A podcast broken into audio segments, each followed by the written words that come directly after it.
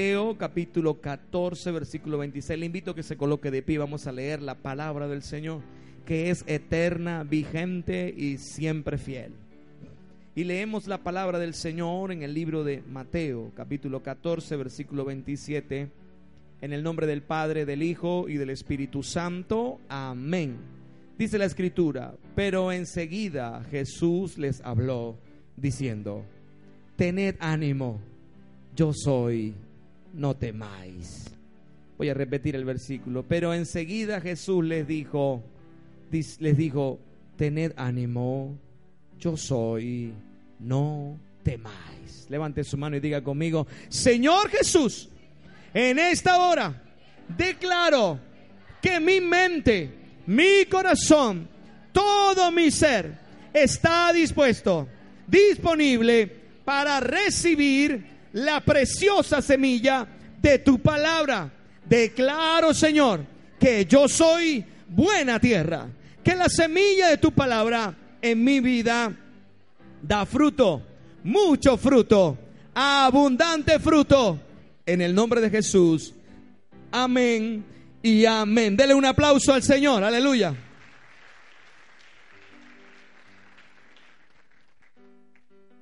Atrae mi atención este pasaje de la Biblia, este versículo de la Biblia, en un contexto en el que el Señor, luego de multiplicar los panes y los peces y de que comieran cinco mil familias, el Señor envía a sus discípulos al otro lado del mar, pero ocurre algo en el camino ocurre de que en la transición, en la trayectoria de ese lugar donde ellos estaban hasta la otra ribera del mar, la barca es azotada por una fuerte tormenta.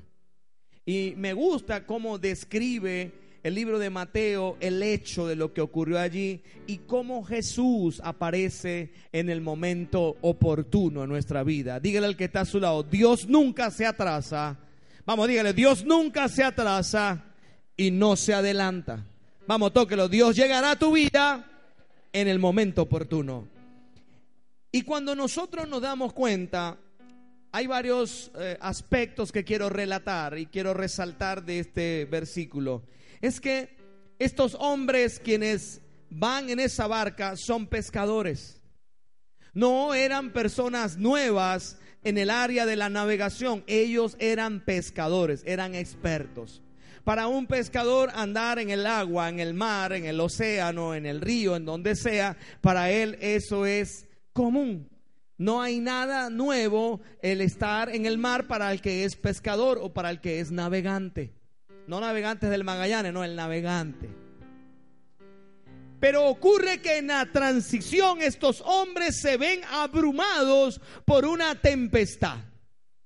Y cuando nosotros trasladamos esta realidad a la nuestra hoy, se parece mucho al hecho en que hay personas que aun cuando están ¿verdad? Creciendo, desarrollándose, pretenden siempre saber que tienen o hacer manifestar que siempre tienen la razón y que la vida es como ellos creen.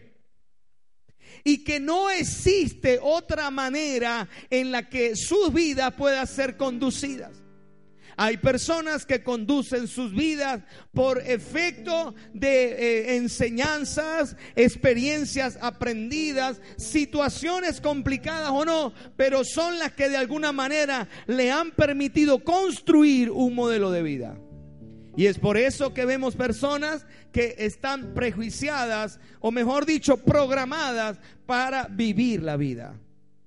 Usted habrá escuchado expresiones como esta. A mí de la vida nadie me echa cuento porque yo de eso tengo historia. Usted ha escuchado esos dichos, ¿verdad? No me venga a echar ese cuento porque yo de eso tengo un carrete. Yo de eso tengo para contar. Así estaban los discípulos. Va a venir el Señor a enseñarnos a navegar. Nosotros somos navegantes. O sea, va a venir usted, pastor, a decirme a mí cómo yo debo vivir mi vida cuando ya tengo tantos años y he llevado tantos tumbos en la vida. Hermano, yo quiero decirte una cosa, el deseo de Dios no es que tú lleves trancazos en la vida. El deseo de Dios no es que tú seas como una piedra que andes rodando en el camino. El deseo de Dios es que tú cumplas el propósito por el cual Dios te hizo nacer. Tú naciste con un propósito, hermano. No nacimos por un producto de un accidente. No, la forma como hayamos nacido, eso no importa. El hecho es que nacimos con un plan divino asignado por Dios. Y aunque haya personas que pretendan vivir su vida a su manera, siempre Dios se las va a ingeniar. O mejor dicho, ya Dios tiene trazada todos esos atajos que las personas toman para evitar cumplir lo que Dios les ha encomendado. Hay personas que están así, tienen la barca. La barca representa la vida. La vida. Hay personas que tienen la vida azotada por las tormentas.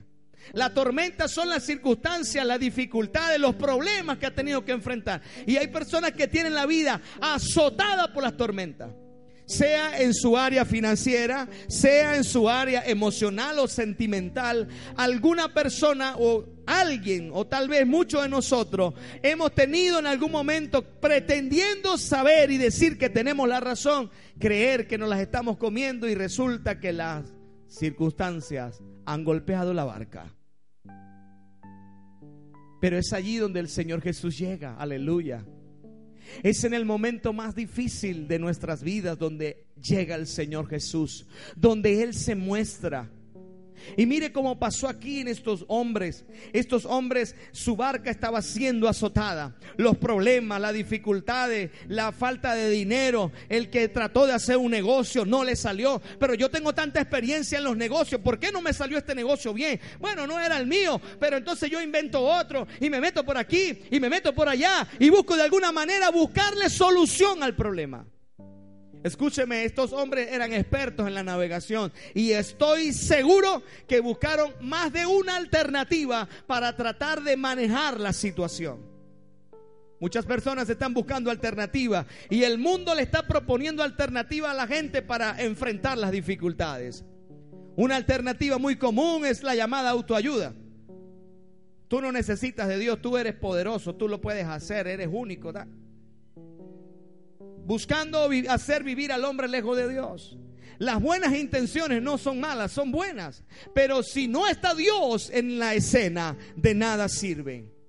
Fíjese algo, estos hombres iban navegando, las olas azotaban y pasaba un hecho interesante. El viento era contrario. Yo he tenido la oportunidad de navegar en, alta mar, en ríos así, en aguas profundas. En el lago de Maracaibo una vez estuve, en donde se une el mar Caribe con el lago de Maracaibo. Y una cosa es que yo se lo cuente, otra cosa es lo que yo viví.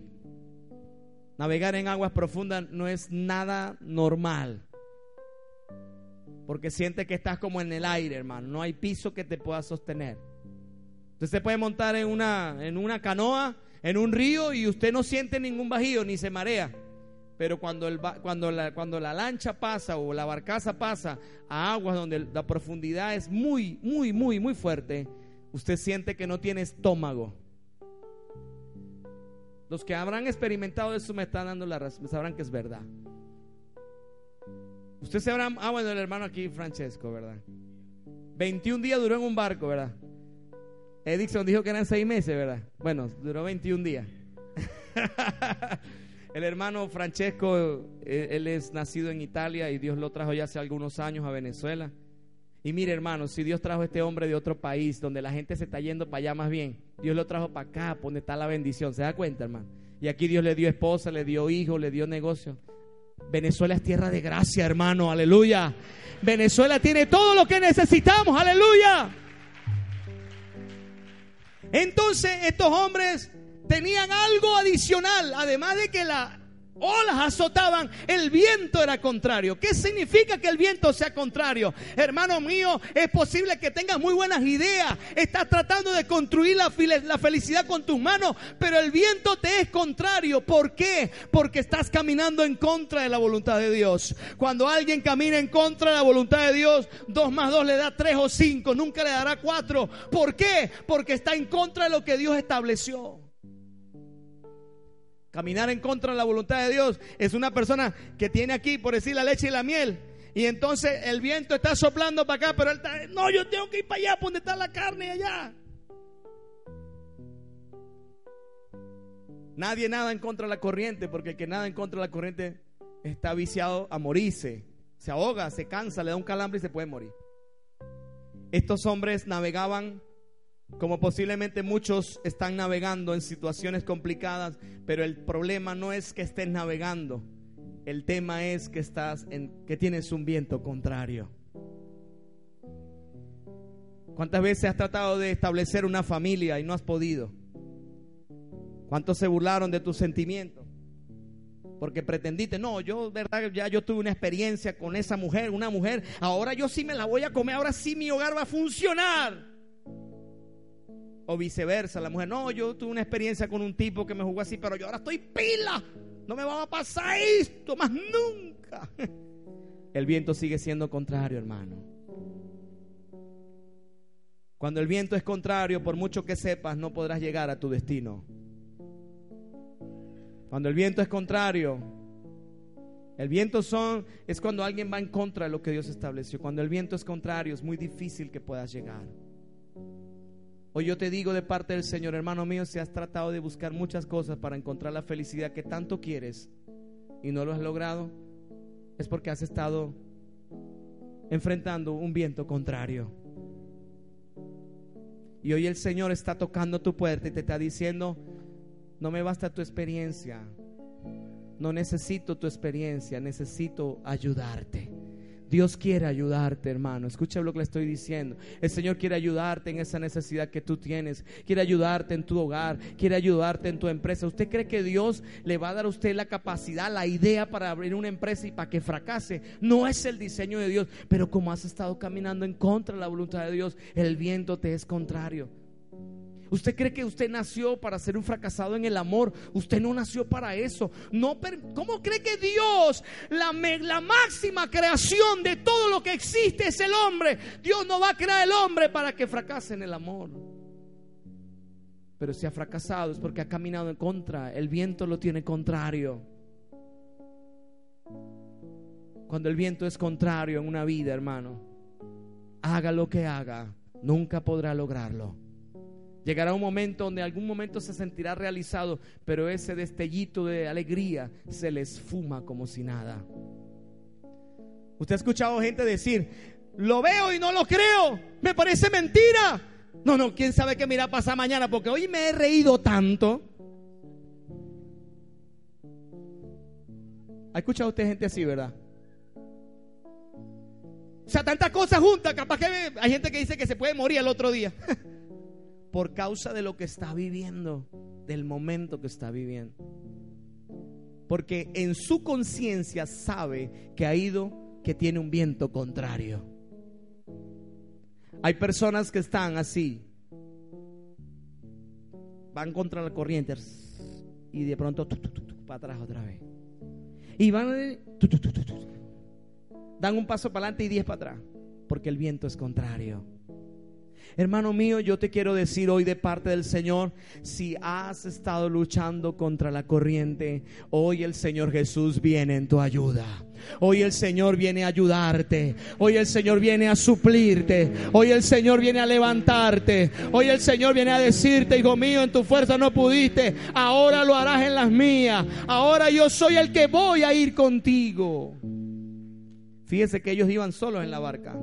Pero aquí ocurre algo. En el versículo 25 dice, mas a la cuarta vigilia de la noche Jesús vino a ellos andando sobre el mar. Aleluya. La cuarta vigilia de la noche está comprendida entre las horas de las 3 de la madrugada y las 6 de la mañana. Pero hay un ciclo entre 3 y 5 de la mañana donde la noche es más oscura, donde pareciera que falta mucho para que amanezca, pero en un suspiro del tiempo aparece el sol, hermano. ¿Qué significa eso, hermano? Jesucristo está viniendo a tu vida hoy. Viene y toca nuestro corazón, aún en el momento más oscuro que puedas estar viviendo. Aleluya. Te tengo una buena noticia. Llegó la cuarta vigilia para tu vida. Todo lo que habías luchado para lograrlo y no lo habías podido, llegó el momento para que la gloria de Dios traiga su luz sobre ti.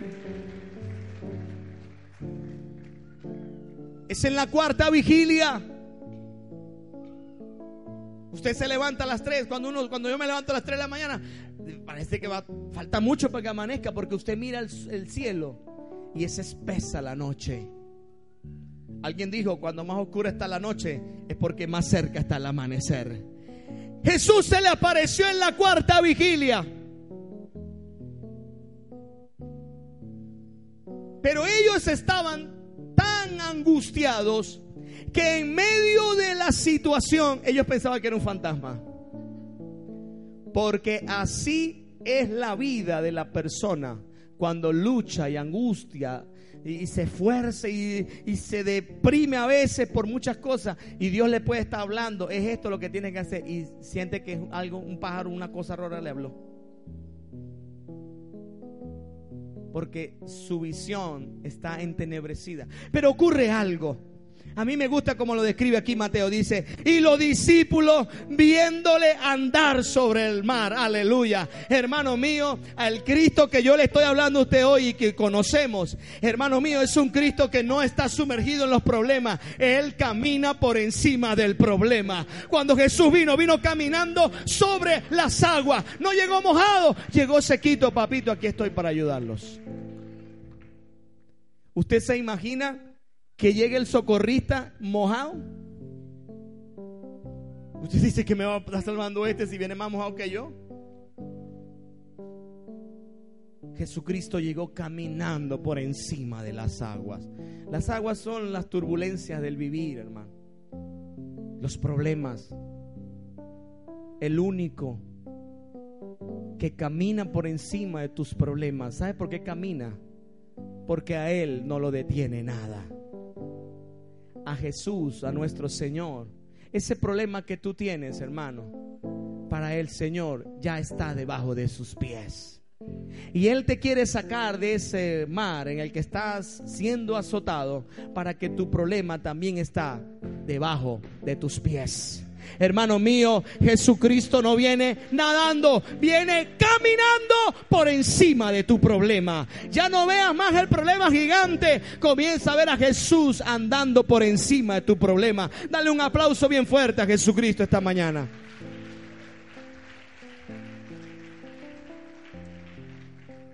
Siempre el que es Salvador tiene que mostrarse mejor. Imagínese usted que una persona que está enferma vaya al médico y esté el médico allá. Ay, ay, qué vida tan difícil.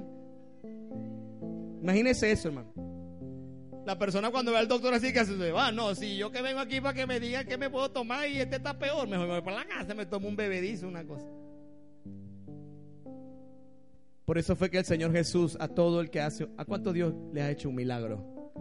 ¿Cuántos quieren un milagro de parte del Señor? Yo quiero decirle, hermano, por eso es que el Señor cuando nos dice, mírame, es porque su mirada dice esperanza, dice salvación, dice oportunidad. Su mirada, la mirada del Señor nos dice a nosotros, hijo, aunque el mar ruja, aunque las aguas se agiten, yo estoy por encima de eso. Estoy por encima. Aunque la gente diga, se rompió la barca, está traqueando, está sonando, el Señor viene por encima del problema. Cuarta vigilia, no lo olvide.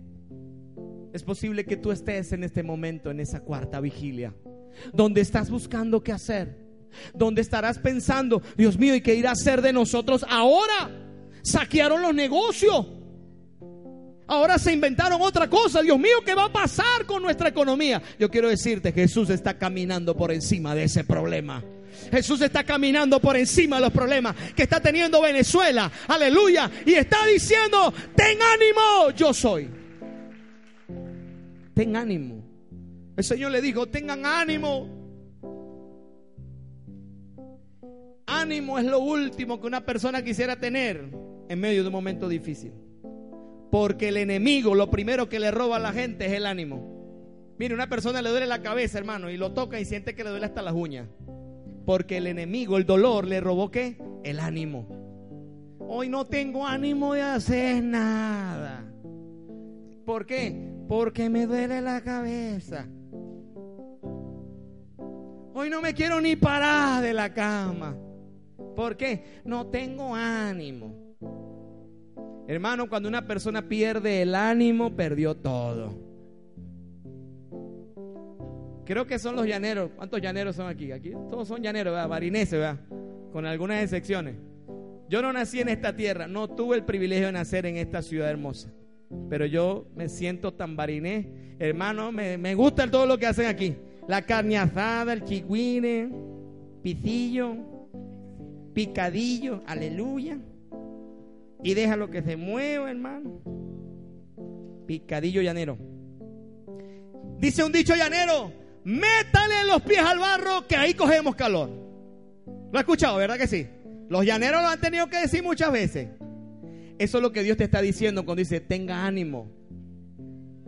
Cuando usted, yo lo traslado, lo, traduzco aquí. Tené ánimo. El Señor te dice, métale los pies al barro, hermano, que ahí vas a coger calor. Pero no te quedes sentado llorando el problema. Párate enfrente al problema y dile, Jesucristo está conmigo. Y Él va a venir a caminar por encima de esa circunstancia. Y te va a decir, ten ánimo. Ten ánimo. Oh, aleluya. En una oportunidad estaba en la universidad y, estábamos estudiando álgebra y eso, a mucha gente le duele la cabeza eso. Y recuerdo que un compañero de clase me dijo, no estudio más esta broma. Agarró el libro y tiró el libro contra la pared. Pero bueno, chicos, ¿cómo no vas a estudiar si lo que falta es este examen nada más y estamos listos? Vamos, cobre valor, chicos, ¿cómo usted se va a quedar así rendido? ¿Cómo se va a rendir ahí, hermano, llegando a la meta? El Señor cuando nos dice tengan ánimo, es que, hermano, levántese. No se rinda porque está cerca de llegar a la meta. No te rindas, hermano. No desmayes. Hermano, si estás aquí hoy, no es una casualidad. Es que Dios te está diciendo, levanta tu ánimo. Yo estoy contigo. Levanta tu ánimo. Si la circunstancia te dice, no, es difícil, todo está acabado. Yo te digo de parte de Dios, ten ánimo, hermano. Levanta tu ánimo, cobra valor, esfuérzate y no te rindas porque está cerca tu meta. Ay, he orado tanto por mi familia, pastor. Ya tengo años orando por ellos. Ten ánimo, porque estás, estás en la cuarta vigilia. Y aunque pareciera, no, pastor, estoy orando por mi esposo. Mire, estuvo unos días también encarriladito, pero llegó el viernes y se echó a perder, pastor. Mire, tanto que he orado, pastor, por él. Ahora bebe caña, ahora es peor, pastor. Ten calma, hermana. Ten calma, hermano, porque aunque esté oscura la noche es porque está cerca el amanecer. Llegó el tiempo de tu cuarta vigilia, donde el milagro de Dios está cerca. Es ahí, en medio de la dificultad donde Dios hará acto de presencia para socorrerte. Aleluya, dele un aplauso al Señor. Colóquese de pie en esta hora.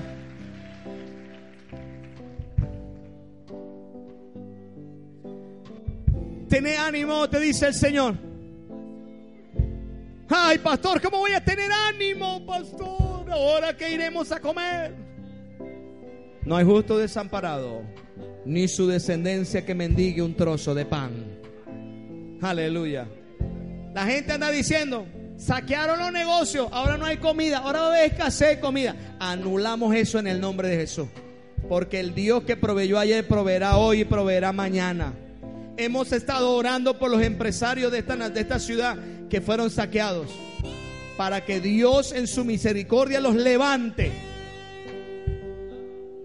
Amén para que Dios los levante. El único que los puede levantar es el Señor. Hermano, el único que te puede levantar en medio del mar embravecido es el Señor. No te va a levantar tu amigo, te va a levantar el Señor. Es Dios. Ay, pastor, yo que tenía tantas ilusiones de tener una familia, ya eso se esfumó. O yo te digo, ten ánimo, hermano, ten ánimo, hermana. El Señor viene en tu ayuda. El Señor viene en tu socorro. Y Él no viene para que tú solo lo veas. Él viene porque quiere que tú vayas con Él. Ahí fue donde a Pedro se le ocurrió, Señor, si eres tú, manda que yo vaya. Caminó sobre las aguas. Pero cuando miró los vientos, se hundió. ¿Quién mira el viento, hermano? ¿Quién se pone a mirar la lluvia, hermano? Pedro se puso a mirar el viento, a mirar la lluvia y se hundió. Hermano, no mire más las circunstancias. Comience a mirar a Dios que está por encima de ellas. No mire más el problema que estás viviendo. Ay, pastor, un diagnóstico médico, ya no vea más ese problema. Comienza a mirar a Dios por encima de ese problema. Comienza a ver a Dios por encima de lo que te está perturbando porque llegó el momento de tu cuarta vigilia. Está cerca tu amanecer, hermano. Amén. Levante sus manos, Padre, te damos la gloria. Te damos la alabanza. Te damos la adoración, Señor. Te damos honor y te damos alabanza en esta mañana, en este día. Señor, hemos hablado de lo maravilloso que tú eres en estos minutos. Pero tú tienes el poder para tocar los corazones. Señor, toca las vidas en esta hora. Es verdad, Señor, aquí hay personas que han estado luchando con su vida, tratando de hacer una y otra cosa y parece que nada le sale bien, nada le sale bien. Hoy el Señor te dice, ten ánimo, porque ahí el Señor te muestra que viene por encima de las aguas para ayudarte. A usted, amigo mío, que ha sido invitado a esta reunión hoy, así como tú estás, yo te quiero decir, solo Jesucristo puede cambiar la triste historia de la vida que has tenido, porque no has tenido una vida feliz aun cuando has tenido dinero. Yo te quiero decir hoy de parte del Señor, es necesario que le abras tu vida a Jesucristo. Si usted hoy quiere abrir su vida al Señor Jesús, yo lo invito a que usted salga de su asiento y venga aquí adelante porque quiero orar por usted. Llegó tu momento de salvación, así que no des más vueltas. No te resistas más. Esta es tu oportunidad. Venga ahora. Me va a dar pena con el que me va a ver. El hecho de que usted venga quedará registrado en el cielo para que tu vida nunca más sea la misma, para que tu vida sea del Señor. Bienvenida. Dios te bendiga. ¿Alguien más quiere venir a conocer al Señor? Bienvenido. Eliel. Bienvenido. Venga, venga. Dios te bendiga. Bienvenida. Dios te bendiga. Bienvenida, bienvenida, bien, Dios te bendiga. Dios te bendiga, campeón. Bienvenido, bienvenida. Qué bueno que está aquí. ¿Alguien más quiere conocer a Jesús? Esta es su oportunidad. Mañana, pastor, nadie tiene la vida comprada. Es un regalo que Dios nos da cada día. Venga. ¿Alguien todavía quiere conocer a Jesús? Esta es su oportunidad. A ustedes que han pasado aquí adelante, quiero felicitarlos porque esta es la decisión más importante de todas sus vidas. Esta decisión se la van a agradecer sus bisnietos. Venga, adelante. Bienvenida. Dios te bendiga. Quiero que me acompañen en esta oración. Cierren sus ojos y repitan conmigo. Señor Jesús, en esta hora, yo te doy gracias por tu amor. Gracias porque tú has venido hoy en mi ayuda. Te entrego mi vida, Señor. Te pido perdón por todos mis pecados y te ruego, Padre, que escribas mi nombre en el libro de la vida. Te seguiré, Señor, hasta el fin de mis días. Gracias, Señor Jesús. Amén y amén. Dele un aplauso bien fuerte al Rey de la Gloria. Aleluya. Desen la vuelta y miren toda esa gente que está aquí. Desen la vuelta, por favor. Miren todas esas personas que están. Bienvenido a la familia de Dios. Nos gozamos. Aleluya. Desen la vuelta otra vez para acá. Vamos a orar. Padre, yo bendigo a estos tus hijos que hoy han vuelto a casa. Los bendigo en tu nombre. Pido, Señor, que tú les guardes. Los cubro con tu sangre preciosa. Y declaro, Señor, que ellos te serán fiel hasta el fin de sus días. Señor, nosotros los apacentaremos para que seas tú mismo obrando en sus vidas. En el nombre de Jesús. Amén y amén. Aleluya. Denle ese aplauso fuerte al Señor. Aquí a mi izquierda está Arausi con una bandera. Quiero que la acompañen, por favor. Queremos tomar sus datos porque queremos seguir orando por ustedes. Acompáñenla, por favor. Sean tan amables. Acompáñenla. Adelante, adelante. Queremos compartir con ustedes. Usted tome sus cosas y ven aquí adelante. No me soltarás en la